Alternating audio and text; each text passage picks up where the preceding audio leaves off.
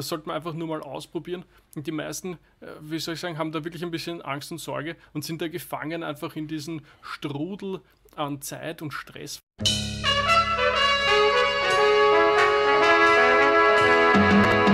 Bereits in der vergangenen Folge haben wir das Thema Agieren und Reagieren aufgegriffen und äh, haben neben dem Mindset eigentlich viel mehr diese, diese praktische Herangehensweise so ein bisschen besprochen, wie man denn wegkommt sozusagen von dem Reagieren und wie man tatsächlich auf der ganzen Bandbreite in das Agieren hineinkommen kann in diversen Prozessen in der Arbeit und mit dem Team. Und äh, da würden wir jetzt eigentlich nochmal so ein bisschen ins Detail gehen beziehungsweise vielleicht so eine kleine Methode, sag ich mal, besprechen, wie man sich das auch irgendwie äh, einfacher machen kann, dann dieses Agieren tatsächlich zu schaffen.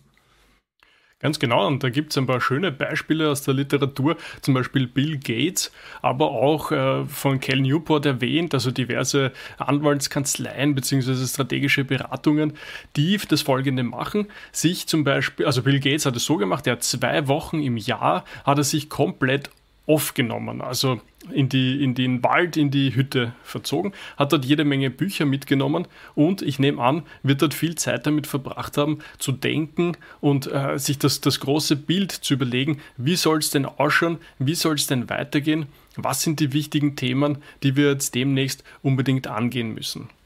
Und ich glaube, der Gedanke davon ist immer dasselbe. Wie kann ich außerhalb von meinem Tagesgeschäft äh, mir Sachen überlegen. Weil das Problem ist, wenn du mitten im Tagesgeschäft drinnen steckst, so weit kannst du dich gar nicht rausnehmen, als dass du nicht ständig von links und von rechts äh, frischen Input bekommst, alle Seiten hörst, was ist total wichtig, warum müssen wir das unbedingt tun und vielleicht verlierst du da mal das Große und Ganze einfach aus den Augen.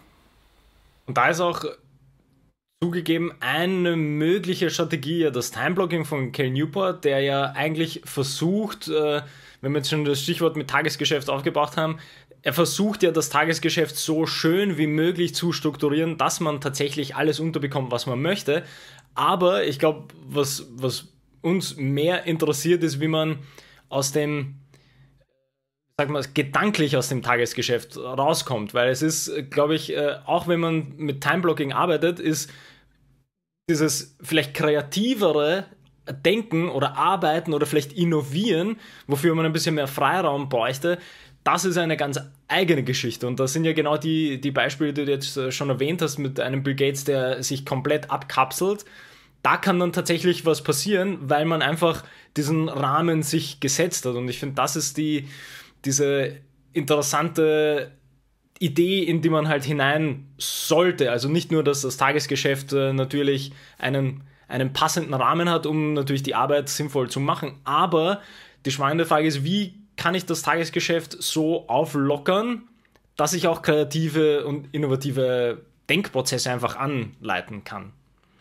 Ja, ich möchte den Huberman auch ein bisschen mit hineinbringen, der ein paar sehr spannende Sachen zum Thema Arbeiten und Arbeitsplatz äh, auf diesem Thema gebracht hat. Nämlich, dass, es, dass er zeigen konnte, oder nicht er, aber, aber er hat es aufgezeigt auch, dass dass du je nachdem, wie du sozusagen dein Arbeitsumfeld gestaltest, auch äh, agierst. Also wenn du sehr konzentrierte Arbeit tun musst, dann ist es sinnvoll, sozusagen auch diesen Raum zu begrenzen auf das, was du tust, also zum Beispiel auf deinen Computer. Ja? Und da gibt es die, die Leute, die da mit, mit Käppchen sitzen oder vielleicht sogar mit Kapuzenpulli im Café oder so, um sozusagen die Außenwelt wegzubekommen. Ganz im Gegenteil, wenn du aber kreative Arbeit machen möchtest, dann brauchst du sozusagen Raum und Platz und kannst nicht in deinem Cubicle sitzen, wo, wo links und rechts sozusagen schon die Wände in die Höhe gehen, sondern er hat auch gemeint, also draußen sein zum Beispiel, hohe Räume etc. Und das erinnerte mich jetzt wieder an Bill Gates im Wald, ja. Wenn du quasi groß und kreativ und, und neu denken möchtest, dann brauchst du halt auch ein Umfeld, was dem entspricht. Und was könnte da besser sein, als eben in der Natur draußen zu sein und eben keine Grenzen zu haben, sondern wirklich grenzenlos denken zu können. Ja, da passt ja auch der, der Punkt hinein mit dem Spazierengehen, den wir auch schon oft äh, erwähnt haben, der von ganz vielen Denkern genau für solche, für solche sag ich mal, Konzepte genutzt wurde, dass man ein schwieriges Problem sich quasi hergenommen hat und dann geht man halt einfach eben spazieren in die Stadt oder in den Wald, um das Ganze so ein bisschen durchzuarbeiten. Und ein praktisches Beispiel fällt mir auch noch ein, das hat nämlich auch Cal Newport ganz viel erwähnt oder davon gesprochen, dass er halt seinen Commute, also seinen, seinen Arbeitsweg, den er ja zu Fuß machen konnte, ähm, also der hat das beschrieben mit irgendwie 30 oder 40 Minuten oder sowas, also jetzt tatsächlich eigentlich eine, eine nicht zu lange, aber auch nicht zu kurze Zeit, ähm, hat erwähnt, das war für ihn eigentlich sehr oft sehr schön nutzbar, genau um Probleme. Und ich glaube, in seinem Fall war es sogar harte Probleme aus quasi seinem Computer Science und Mathematik Background, dass er gesagt hat, naja, klar, wenn er, wenn er in der Früh in die Arbeit geht, dann wird auf der Arbeit dieser eine Problemprozess versucht zu lösen und dann kannst du beginnen zu arbeiten.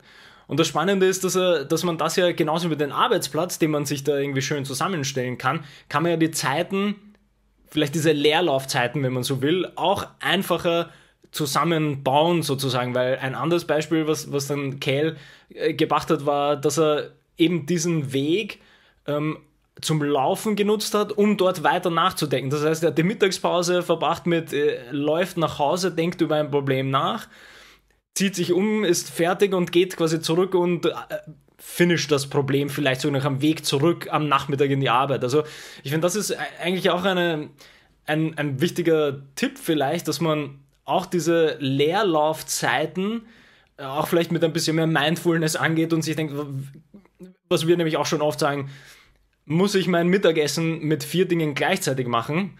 Äh, also Essen und E-Mails offen haben und vielleicht noch einen Podcast hören und vielleicht noch einen ein Zeitungsartikel auch noch äh, liegen haben? Oder kann ich das vielleicht ein bisschen alles so ein bisschen fließen lassen? Das ist, glaube ich, eine interessante Frage. Ich kann das mit den Spazierengehen nur unterstreichen. Also wenn ich zum Beispiel einen neuen Workshop planen möchte, dann habe ich oft so eine Grundidee im Kopf und wie du sagst, dann gehe ich äh, eine Runde spazieren und meistens komme ich zurück und, und mindestens der halbe, wenn nicht noch mehr von dem Workshop ist sozusagen gedanklich dann durch. Und ich merke einfach auch den Unterschied, wenn ich am Tisch sitzen würde, dann verläuft man sich mal wo und dann kommt man da aus dieser Ecke nicht mehr so recht raus. Wenn ich aber draußen beim Spazieren bin dann, und ich merke dann so, naja, hm, das ist jetzt irgendwie komisch, naja, das, das müssen wir ein bisschen anders machen, dann komme ich dort problemlos wieder raus und nach ein paar Meter gehen hast du auf einmal eine neue Idee und kannst das Ganze in ganz neue Tücher gießen und auf einmal kommt, äh, wie gesagt, ein schöner Workshop raus. Also das sollte man einfach nur mal ausprobieren und die meisten, äh, wie soll ich sagen, haben da wirklich ein bisschen Angst und Sorge und sind da gefangen einfach in diesen Strudel an Zeit und Stress vermutlich, äh, wo man einfach in der Früh in die Arbeit geht, aber damit meistens meint, man fährt mit der, mit der U-Bahn oder so. Ah. Und, und, und am Abend dasselbe wieder Retour und danke, tschüss und fertig sind wir. Und wenn man da eben, und da vielleicht bringt dieses Time-Blocking ein bisschen auch dazu, einfach diese Freiräume schafft und, und Dinge sagt, okay, das ist jetzt eine Stunde, mache ich jetzt jenes und dann eine halbe Stunde eben mal raus und, und denken, dann ist das gut. Und ich glaube, es ist viel in uns sozusagen, was uns da antreibt, im Sinn von, ja, aber was sollen denn die Kollegen denken, wenn ich da jetzt eine halbe Stunde äh, draußen im Kreis gehe sozusagen und, und dann sieht mich wer und glaubt, ich tue Zahn die ganze Zeit. Also es gibt schon so Sachen, wo man sich selber da ein bisschen befreien muss von diesen, sind das eigentlich Vorurteile? Ich weiß gar nicht, also von diesen, mhm. äh, von diesen Zwängen sozusagen, naja, ich muss, ich muss vor dem Computer sitzen und, und so tun, wie wenn ich arbeite, nur dann bin ich ja. produktiv oder dann wirkt es, dass ich produktiv bin. Und sozusagen die, die Möglichkeiten, die, die es braucht, damit ich so richtig 100% meiner Leistung abrufen kann. Ich vergleiche das gerne mit Athleten oder so. Ne? Man sieht dort den Wettkampf, man sieht das Spiel, aber der macht ja viel mehr und auch vor dem Spiel tut er sich aufwärmen und nach dem Spiel tut er regenerieren und ähnliches. Alles das gehört dazu, um diese Leistung zu bringen. Und es ist nicht einfach den ganzen Tag mit dem Ball am Fußballplatz zu, zu sein und, und, und ja, also da, glaube ich, muss man sich ein bisschen noch mehr befreien und auch den, den, den, quasi den Boden dafür legen, dass die Mitarbeiter auch äh, entsprechend arbeiten können und eben nicht alle dann mit einem schiefen Auge anschauen, wenn mal einer irgendwie sich probiert, ein bisschen zu bewegen, um vielleicht seinen Kopf frei zu bekommen. Ja, ich würde ich würd den Punkt auch mit dieser Sorge, die du, die du erwähnt hast, aufgreifen, weil das ist tatsächlich der, der Punkt, den man eigentlich auch sehr schön quasi weiter argumentieren kann, wieso dass der falsche allein Mindset-Zugang ist, sich darüber Gedanken zu machen, wie das wirkt sozusagen. Weil wenn wir jetzt das Beispiel nehmen von ähm, den, den Weg nach Hause sozusagen, also diesen Commute halt nutzen, um vielleicht ähm, sich konkret ein Ziel, also ein, ein, ein, eine Problemlösung als Ziel zu setzen, die man halt geistig durchgeht. Dann ist, glaube ich, bei, wäre bei vielen die Sorge am Papier, dass man sagt, okay, ich arbeite ja schon so lange und dann möchte ich aber meinen Heimweg, möchte ich ja nicht mehr mit Arbeit verbringen. Und da kommt auch ein Punkt hinein, den wir ja auch ganz oft erwähnen. Okay, dann muss man aber wohl diese, das Verständnis der Arbeitszeit, die man schon in die Arbeit steckt, ein bisschen fester ziehen, weil wie wir es immer gerne sagen, ja, ob man jetzt ähm, zehn Stunden arbeitet oder lieber nur neun macht, dafür eine Stunde Yoga, die Arbeit wird wahrscheinlich genauso gut, vielleicht sogar besser rauskommen, wenn man das äh, längerfristig durchzieht. Also diese eine Stunde extra, nur damit ich diese Stunden unterbringe, ist wahrscheinlich keine gute Strategie. Und um jetzt diesen, diesen Heimwegpunkt nochmal aufzubringen, was wäre denn, wenn man diesen Heimweg sozusagen als konkrete Arbeits- und Denkzeit einfach für sich, also ganz abgesehen davon, wie das technisch bei Unternehmen gelöst wird mit Zeitaufzeichnungen und so, das sei jetzt mal dahingestellt, aber nur vom Konzept her. Ähm, was wäre, wenn ich das denn so lösen würde, wie zum Beispiel ein Cal Newport, der sich ein Problem hernimmt und das geistig durchgehen möchte in den 40 Minuten, die der Heimweg ist? Dann bedeutet das nämlich, dass ich ja äh, mir diese, unter Anführungsstrichen, 40 Minuten wieder unter Anführungsstrichen spare in meiner Freizeitgestaltung, weil, wie du auch schon gesagt hast, das Timeblocking soll einem ja Freiräume schaffen. Das heißt, wenn ich dann sage, okay, ich, ich fahre jetzt äh, eben schon früher nach Hause, dann ist es kein früher nach Hause fahren, sondern ich arbeite ja geistig weiter an einem Problem während dem Fahren und dann habe ich meine Freizeitgestaltung aktiv.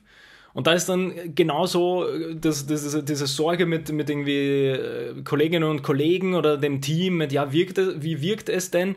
Und da würde ich auch nochmal eine, eine unserer Lieblingsfragen, die immer wieder erwähnen, ist, ja, wofür wird man denn bezahlt? Wird man dann dafür bezahlt, dass man eine erfolgreiche Arbeit abliefert oder wird man allein dafür bezahlt, dass man seine Stundenzettel abhaken kann?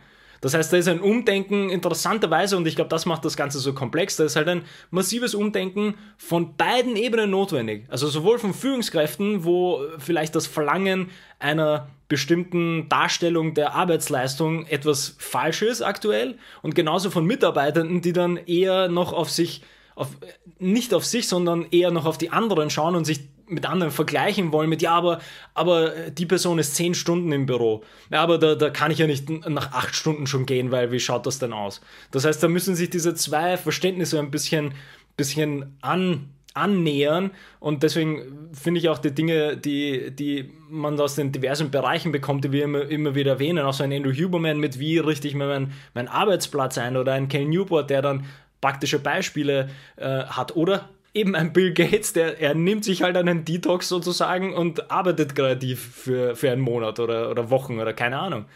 Dass dieses Verständnis halt ein bisschen natürlicher wird für beide Ebenen und dann versucht man sich anzunähern und gangbare Lösungen zu finden gemeinsam. Ich bin sehr froh, dass du das jetzt nochmal so ausgeführt hast, weil ich, ich wollte vorher schon sagen, aber ich weiß gar nicht, ob es so eloquent gewesen wäre.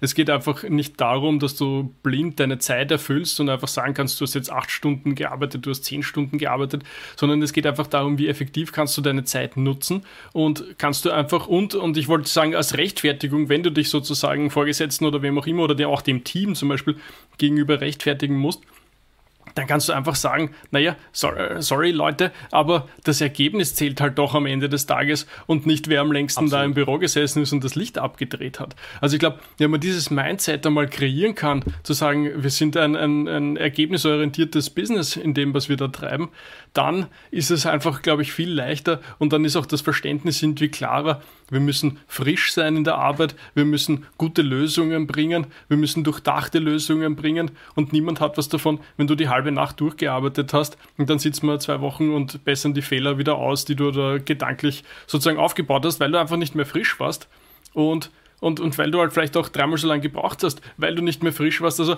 es gibt am Ende des Tages ganz viele, ganz viele Nachteile. Und auch, was ja schon ausgiebigst beforscht ist, aus der Industrie heraus, und ich glaube, es lässt sich eins zu eins auf den Wissensarbeiter umlegen, dass der Grund, einer der Hauptgründe, warum die Arbeitszeit, die Wochenarbeitszeit von Arbeitern in der Industrie immer weiter runterging in Richtung dieser aktuellen, teilweise unter 40, aber rund um 40 Stunden, ist einfach Effektivität. Weil auch dort dasselbe Problem war, die produzieren nur mehr Ausschuss hintenrum. Wenn du einfach 80 Stunden die Woche arbeitest, was in, weiß ich nicht, vor 100 Jahren oder ein bisschen länger äh, durchaus äh, gang und gäbe war, dann ist einfach hintenrum die Arbeit einfach schlecht. Und dann kannst du Sachen nehmen und hast Ausschuss und hin und her. Das bringt niemandem was, wenn du das tust. Das ist viel intelligenter. Die kommen in der Früh rein, sind frisch, arbeiten ihre Sachen ab, bis sie am Abend halt nicht mehr so frisch sind und dann gehen sie wieder. Und am nächsten Tag passiert dasselbe wieder. Wenn du einfach eine komplette Nacht durchgemacht hast, ist der nächste Tag, so toll kannst du gar nicht sein, einfach nicht dasselbe. Und da ist äh, ein, ein super Beispiel, um das vielleicht wirklich nochmal äh, verständlicher zu machen, dieses, dieses Beispiel mit quasi zu viel Arbeit führt dann irgendwann mal zu einer schlechteren Leistung. Aus dem Sport, es gibt sowas wie Übertraining und das ist, finde ich, das beste Beispiel dafür, weil normalerweise wäre ja irgendwo mal, also wenn, wenn wir jetzt dieses genau dein Arbeitsbeispiel hernehmen und mit der gleichen Logik zum Beispiel in den Sport gehen würden, wo es ja vielleicht diese biologischen Grundlagen dann gibt, dann müsste man ja sagen, ja, aber dann, wenn ich, wenn ich ähm, 15 Stunden trainiere, dann wird doch meine Leistung bestimmt besser, weil dann stecke ich ja mehr Zeit in das Training wie in der Arbeit stellt sich raus, äh, der Körper erreicht irgendwann mal ein Plateau, wo es eher, und das ist eigentlich genau der Punkt, den du auch äh, jetzt schon erwähnt hast, es wirkt sogar negativ nach einer Zeit. Das heißt, du machst vermutlich sogar, wenn wir jetzt wieder in die Arbeit zurückschwenken, du machst vermutlich sogar mehr Fehler, als wenn du, äh, als dass du quasi was Positives leistest in dieser extra Arbeitszeit. Ist perfekt wie das Übertraining-Beispiel, wo man irgendwann mal ähm, darauf gekommen ist, äh, dass der Körper dann sogar beginnt wieder schlechter zu werden und du erst recht Leistung verlierst. Also das ist eigentlich passend, finde ich, äh, zu diesem ganzen Arbeitsthema, dass man, das muss man sich einfach auch im Hinterkopf behalten, dass es wird nicht mit mehr Zeit besser, sondern tendenziell sogar mehr Fehler. Und ein, ein, ein Punkt, der für mich da anschließt, ist diese andere Sorge mit, ähm, äh, weil wir viel vom Tagesgeschäft äh, sprechen.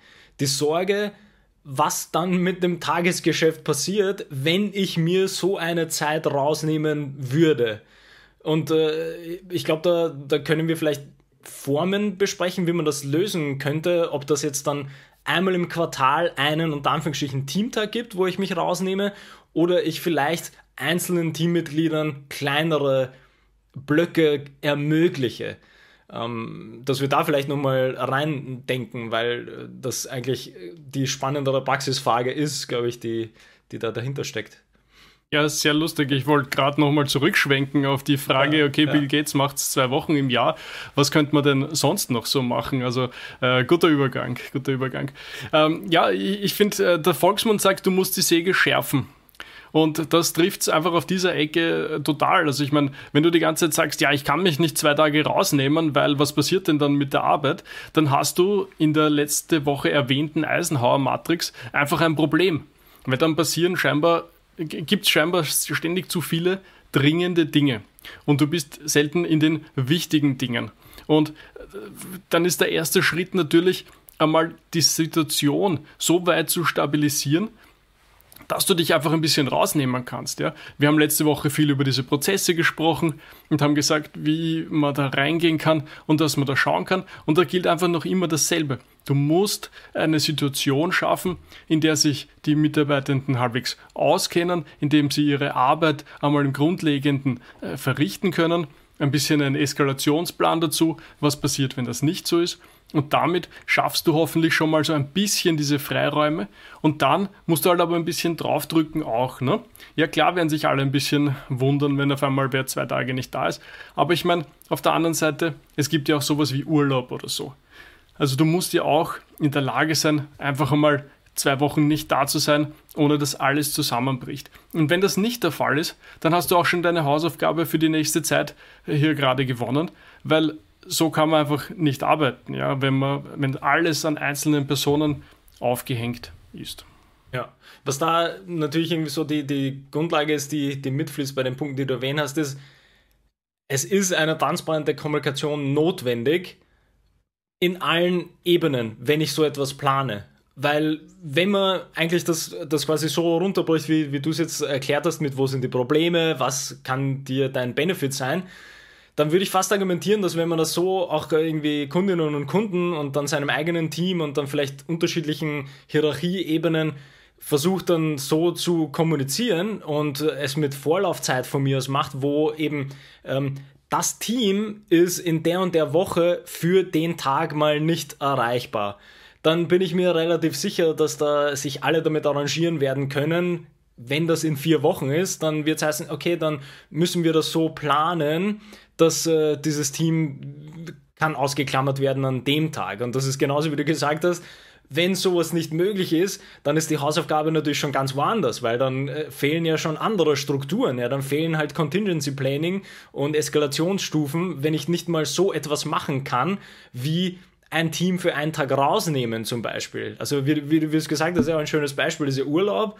Ich glaube, das, das kennen wir auch alle. Also ein Urlaub passiert ja genauso nie äh, im Vakuum sozusagen, dass man einfach verschwindet, sondern es gibt Übergabeprotokolle oder es gibt Kommunikation darüber, ab wann man erreichbar ist, um Probleme äh, bearbeiten zu können und ab, ab wann man die wieder aufnehmen kann. Und es scheint zu funktionieren, weil Menschen nehmen Urlaub und Unternehmen äh, ermöglichen Urlaub. Also irgendwo äh, ist wieder dieses Verständnis so anders, dass es bei Urlaub ist es, ist es klar, dass man so kommunizieren kann und Prozesse so führt.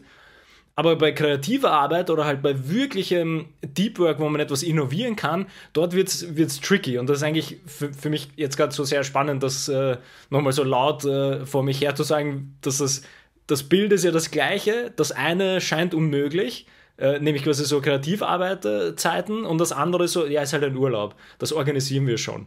Und das ist irgendwie strange, so im Vergleich. Ja, ist strange und ich möchte noch einen drauflegen für die ganzen Nein-Sager, die sagen, das geht alles nicht. Also auf der ersten Seite würde ich behaupten, für viele Teams wird es einfach gehen. Für manche andere Sachen braucht es dann vielleicht einen Journaldienst oder so. Ja, da muss man halt dann äh, ziehen, ja, also, und wer den kürzeren gezogen hat, der muss halt dann, der darf diesmal nicht dabei sein und muss halt Journaldienst machen, um irgendwie den Betrieb ein bisschen aufrechtzuerhalten. Und es gibt garantiert auch Teams, ich denke jetzt an Krankenhäuser oder so, ja gut, da wird sich nicht das ganze Team rausnehmen können, da wirst du das halt auf irgendeine Art und Weise splitten müssen und dann ist halt heute das eine Team und dann in zwei Wochen das andere Team oder so, damit du halt das aufrechterhalten kannst. Und äh, ja, da, da, musst du halt auf deine Rahmenbedingungen achten, was ist halt möglich, ja. Aber von vornherein zu sagen, ja, das, das geht gar nicht, ja, dann, dann sind wir eben, wie schon jetzt ausführlich ja, besprochen, ja. in ganz anderen Problemen zu Hause. Ja, was, was da finde ich noch die, die, die, die, die letzte Kommunikationsstufe ist, glaube ich, die wir noch gar nicht erwähnt haben bei dem, ist, dass ja auf dieser, dieser Kundinnen- und Kundenperspektive heraus, um das Verständnis äh, auch dort rüber zu bringen. Also wir haben natürlich gesagt, das Verständnis muss von Führungsebene auch quasi ein bisschen entwickelt werden, genauso von Team- und Mitarbeiterebene, aber natürlich auch von Kundinnen- und Kundenebene. Und was wir ja schon ein paar Mal erwähnt haben als vermutlich einfachstes Argument ist zu sagen, wir wollen für euch einen besseren Job machen. Sprich, wir, wir brauchen Innovationszeit und wir brauchen kreative, ähm, kreative Zeiten, um etwas Neues für euch zu entwickeln oder halt einfach besser zu werden in der Arbeit, die wir für euch quasi leisten und anbieten. Und ich glaube, das war auch irgendwie so das, das ähnliche Beispiel von Cal, ähm, wo er auch in, dem, in seinem Buch geschrieben hat, dass es das Argument ist halt immer, wir wollen ja für euch etwas verbessern. Deswegen müssen wir uns diese Zeit nehmen. Und wir können natürlich sagen, wir nehmen uns die Zeit nicht, aber dann ist die Frage, ob euch das wert ist, dass, dass das Produkt oder der Service vielleicht schlechter ist. Also das ist, finde ich, wieder, wenn man das irgendwie transparent kommuniziert, dann würde ich wieder argumentieren, dass es da sehr wenig Gegenstimmen geben würde, die dann sagen würden, nein, bitte nie innovieren und äh, bitte nur Tagesgeschäft machen und ähm, wenn uns in, in zehn Jahren die Konkurrenz abhängt, dann werden wir das halt hinnehmen, weil wir hatten ja keine Alternative. Da werden wahrscheinlich alle sagen, eigentlich ist ein legitimer Punkt. Eigentlich ist es gut, wenn man sich mal rausnehmen kann und etwas neu denken kann. Ja, wollen wir eigentlich. Bitte mehr davon, weil, ja klar, dann bekommen auch wir das Management so hin, dass wir an dem Tag euch vielleicht weniger brauchen. Aber wenn dann am Ende ein, cooleres Produkt sozusagen äh, rausschaut oder halt irgendwie Prozesse verbessert werden, dann eigentlich, was, was spricht dagegen? Ja, das spricht vermutlich sehr wenig dagegen. Und ich glaube, das, was man sich einfach überlegen muss, ist, in welchem Rahmen, äh, unser Lieblingswort, in welchem Rahmen ja. kann man das tun? Und da kann halt total unterschiedlich sein. Ne? Es könnte ein Eigentümer und geführtes Unternehmen sein. Dann machst du es vielleicht, du als Eigentümer, und schnappst dir irgendwie deine drei wichtigsten, äh, vielleicht hast du schon Abteilungsleiter oder, oder, oder halt wichtigsten Mitarbeiter oder so und gehst auf die. Oder es könntest du sein als, als Chef sozusagen und nimmst dir deine drei wichtigsten Führungskräfte mit und, und ihr macht sozusagen so ein, so ein Leitungsklausur, ähm, so, ein, so ein Wort, was ab ja. und zu herumgeistert, ja und, und, und einfach oder du und dein Team zum Beispiel. Ja, also es gibt da wirklich sehr viele Möglichkeiten und man muss sich einfach gut überlegen, auf, wie könnte man das gestalten, was für Fragen könnten dort ähm, besprochen werden. Und ich meine zusätzlich, das darf man auch nie vergessen, wie sehr das sozusagen diese soziale Komponente im Team ähm, äh, verbessert. Und gerade wenn ich so an Führungsteams denke, wo, also jetzt bildlich gesprochen vom CEO und dann seine, seine Vice Presidents drunter oder so, die einfach, wo es essentiell ist, dass die zusammenarbeiten und oft natürlich aufgrund der Präposition, wie die, wie, wie die halt gestrickt sind, dass in diese Positionen gekommen sind, dass oft halt diverse Machtkämpfe sind und, und manchmal eine schwierige Situation. Aber wenn du sozusagen Maßnahmen setzt, wie die für zwei oder drei Tage gemeinsam in ein Hotel zu setzen, wo sie irgendwie dort äh, an Dingen arbeiten können und sich besser kennenlernen, gemeinsame Zeit verbringen, wie das vermutlich die Arbeitssituation verbessern wird und all das, was dazugehört, das kann man natürlich nicht so einfach unter den Teppich kehren. Und umso mehr, finde ich, bin ich ein, ein, großer, großer Fan davon, dass man solche Veranstaltungen macht. Und das kann man dann überlegen, ob man das in der Lage ist, das intern zu organisieren oder ob man vielleicht dort eine externe Begleitung braucht, die irgendwie als Moderation sozusagen vielleicht einmal schon das, die grundlegende Struktur aufbaut, die man dort haben kann und dann dort als bisschen als Moderator äh, quasi agiert, um einfach sozusagen die Kommunikation im Fluss zu halten etc. Ne? Das kann es brauchen, das kann es aber auch nicht brauchen. Wichtig ist nur, dass man sich ein bisschen Gedanken darüber macht, wie wird denn das dort sein. Ja, das ist, äh, da sprichst du quasi einen Punkt an, der einer meiner Lieblingspunkte ist, was bei Führungskräfteentwicklung, äh, glaube ich, zu wenig äh, rüberkommt oder halt äh, kommuniziert oder erwähnt wird, ist, dass es auch für Führungskräfte äh, Lernmöglichkeiten geben kann oder es sehr wohl im Rahmen des Ganzen ist, auch dort etwas lernen zu können und zu wollen.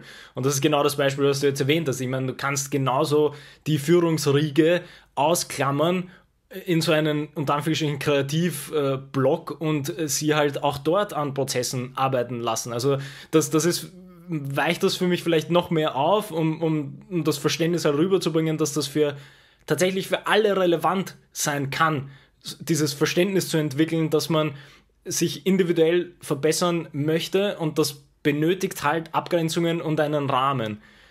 Aber das kann alle betreffen. Also das kann ja eben die Führungsriege bis zu den Mitarbeitenden und den einzelnen Teams äh, alle betreffen. Und vielleicht ist es einfacher, dieses Verständnis zu entwickeln, wenn man selber in einer Führungsposition ist, dass man sich denkt, ja, eigentlich würde ich mich auch gerne entwickeln, was muss ich denn machen, dass ich gehen kann für einen Tag? Was, was, was heißt das denn? Weil dann kommen wir eigentlich in alle Punkte hinein, die wir jetzt in der Folge auch besprochen haben. Naja, dann musst du dir halt überlegen, wie du es kommunizierst. Wie bist du unterwegs an diesem einen Tag? Bist du erreichbar, bist du nicht erreichbar? Woran möchtest du arbeiten? Wieso ist es wichtig? Was äh, soll dein Team machen, wenn es Probleme gibt? Contingency Planning, Decentralized Leadership. Was passiert, wenn ein Problem auftaucht und du bist in deinem, in deinem äh, Individualblock, wo du halt nicht gestört wirst? Und schon haben wir eigentlich schöne Hausaufgaben mit, ja, dann überleg dir das halt einfach. Und äh, dann hast du eigentlich schon den Plan für die andere Seite, nämlich wenn du einem Team die Entwicklungszeit geben möchtest, dann hast du zumindest für dich schon alles im Kopf, weil du weißt, naja, wie habe ich es denn selber gemacht? Stimmt, ich habe die und die und die Dinge kommunizieren und, und organisieren müssen und dann hat das einwandfrei geklappt. Na perfekt, dann kann man das genauso mit einem Team auch machen. Ja, ich würde sagen, das hast du jetzt gerade äh, wunderbar nochmal zusammengefasst, was irgendwie so unsere Kernbotschaft für diese Episode war. Und ja, ich würde sagen, dabei lassen wir es einfach ja. jetzt. Also das, das ist die Hausaufgabe, die es zu machen gilt. Und ich glaube, da kann man nur wachsen an dieser, an dieser Aufgabe eigentlich, an dieser Stelle. Absolut. Passt. Dann bis zum nächsten Mal. Bis zum nächsten Mal.